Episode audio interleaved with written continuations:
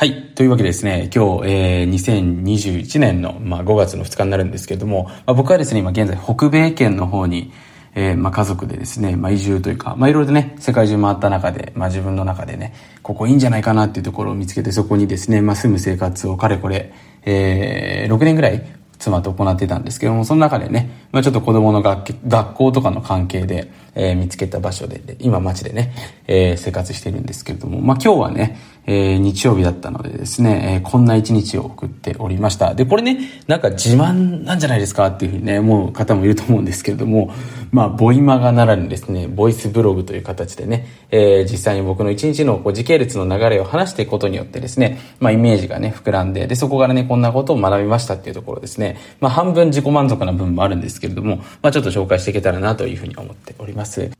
はい。まあ、今日はですね、えー、日曜日なんですけれども、まあ、ちょっと相変わらずね、僕朝早く起きるのが好きなので、まあ、朝5時、今日も30分ぐらいに起きてね、まあ、いろいろとあのー、まあ、バターコーヒー飲んだりとかですね、深呼吸したり瞑想したり、僕は朝はヒートっていうね、あのー、かなり心拍数を高める、まあ、そういうエクササイズをするんですけれども、したりとか、いろいろとね、もう朝いっぱいてんこ盛りの毎日をね、送って、その後に、まあ、この結構状態が好きなんですね。その後、まあ、大体7時30分からね、12時ぐらいの間に僕の脳がですね、もうものすごい速度で働くための準備を、えー、いつも1時間ぐらいするんですけども、まあ、それやってその後ですね、こう、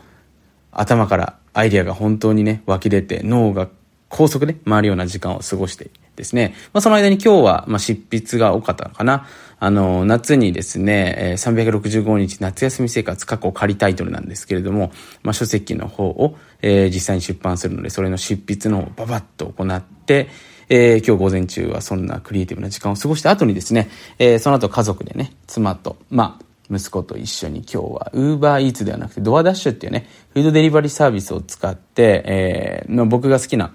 まあそのトレーニングとかしている人向けの、まあそのランチ食べられる場所があるんですけども、そこでの、まあ出前っていうのかな？まあ出前っていうとちょっと日本のね、お弁当のイメージありますけれども、まあサラダ。僕の場合は、えっ、ー、と炭水化物っていうのは基本的に取らないので、あの、ケト飯っていうのかな？ケトン体を出すための食事をしました。えー、まあハモス、ハムスっていう、フムスっていうのかな？英語圏で。日本語だとハモスですね。えー、まあハモスとサラダとですね、あとは、ファラフェルっていうね、まあ、ビーガンのプロテインというか、タンパク質をね、今日は取って、えー、昼寝しました。まあ、昼寝はね、毎週欠かさないルーティンというか、毎日も何があってもね、欠かさないルーティンなんですけれども、で、その後今日はね、えー、近くにビーチがあるので、今日ビーチに行きました。まあ、ドライブがてらね、コーヒーを飲みに、えー、よく行くんですけれども、で、今日もですね、そこでまたいろいろとね、あの、感じたことがあったんで、それ話していきたいなと思います。まあ、これは僕が日本にね、えー、住んでいる時は知らなかったことで、海外に行くようになってからですね、気づいたことなんですけれども、結構面白くてね、あの、僕、機内雑誌ってよく飛行機乗る時に見るんですけれども、まあ、機内販売しているものが紹介されてたりしますよね。で、例えば日系のね、エアラインだと、まあコスメとかですね、まあそういったものが結構トップに出てきているんですけれども、あの、北米圏で一番すごかったのは北欧ですよね。え北欧のあの、機内雑誌っていうのは全く違うんですよね。どういうものが売ってるかっていうと、もちろんバーベキューセットとかね、そのアウトドアグッズとか、もう比較的、その自然と要は、まあ、戯れるためのツールですよね。要は、結構海外の人たち、まあ、先進国の先進国の人たちっていうのは、やっぱりそのお金を儲けることっていうのにあんまり興味がないというか、日本ってね、なんかこれ見てると、いろんな SNS やってる人とか見てると、最終的な目的ってなんかみんなお金欲しいからやってんじゃないかなって思うんですけれども、北米圏の人たちってやっぱ楽しむことっていうのがね、結構人生のこう優先順位にね、来ているので、その欲を満たすためのツール。で、それを分かっちゃうためのツールがやっぱ売れるんですよね。そういったものがあって。で、方やね、韓国とか、中国とかの国内線見てると、ほとんどブランド品とか化粧品ですよね。やっぱり自分をよく見せるような、まあそういうね、ステータスを感じるようなものがあるんで、その辺もすごく面白いんですけど、まあ今日もね、それなわけでビーチに出かけてみると、まあ、まあやっぱり本当人生の楽しみ方のセンスが磨かれるわけですよね。で、まあ一番すごい人なんかね、あの、びっくりすると思うんですけど、本当に家にあるようなソファーをわざわざビーチに持ってきて、そこで一等地ですよね。まあ花火の戦争みたいな感じで撮ってですね、そこでこう家族と一緒にビール飲んだりとか、まあコーヒー飲んだりとかね、スナック食べたりして、薬出る人もいれば、今日はその、一人でダンスしてる人もいたんですね。で、一人で、しかも崖っぷちみたいなところでね、すごい堂々とダンスをしていて、そのダンスもね、また、あの、強烈というかですね、結構奇抜なダンスなわけなんですね。それを見ていて全く人のこと気にしてないですね。ただでも本人の中ではすごく楽しそうでですね、そんな姿を見ていて、また僕自身も癒されたんですけれども、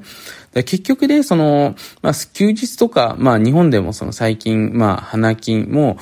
その概念自体はもうあんまり有名じゃないのかな？わかんないんですけども、まあそういう概念で休みの仕方ってあるんですけども、結局、そこにいかに自分が本当にとことん楽しめるような、うん、環境を作れるのかっていうところがやっぱ一番大事なのかなって思うんですね。僕もやっぱり、その、日本でいる時と海外にいる時っていうモードが違って、どうしてもやっぱり日本にいるとですね、あの、人の目が気になってしまう。ですよね。そうするとやっぱり休み方にもこう、限界ができてしまうと思うんですよ。で、だからといってね、その日本でそんなソファーを持ち込んでやるのかっていうと、ちょっとやっぱ人の目気になりますし、やっぱり人のことを話す機会が多いと思うんですよ、日本の場合は。だから無理にする必要はないんですけれども、ただ僕自身がね、やっぱり思うのは、その人目がなくなるような場所ではですね、積極的休養っていうのをしていくことによって、まあ本当の意味でのこうオフがね、できるんじゃないかなというふうに思いますし、やっぱり僕たちってね、その人目を意識しないような時間もあってもいいと思うんですよ。もちろん人目は意識する時間があるからこそね、しっかり責任が生まれたりとかですね、身だしなみが生まれたりすると思うんですけども、そうじゃないような、うん、時間を逆に過ごすことによって、えー、かなりオフができるんじゃないかなということでですね、えー、今日は一日また楽しませていただきました。まあね、明日また僕起きるのが多分5時ぐらいなので、今、こっちの時間ですね、夜の10時とかなんですけれども、そろそろ、えー、就寝していきたいなというふうに思っております。はい。まあ、そんなわけでね、えー、今回の、あのデイリーティップスはですね、終わります。まあ、またね、何かリクエストだったりとか、あの、感想とかあったらぜひコメントの方お待ちしておりますし、またね、えー、ご存知の方も多いと思うんですけど、僕自身、まあ、無料のですね、メールマガジンの方をやっておりまして、そこでですね、まあ、最新のビジネスモデルであったりとか、ちょっと音声でお話しできないような、えー、ことをですね、執筆しておりますので、まだ登録しない人はですね、チェックしてみてください。というわけで今回もご清聴ありがとうございました。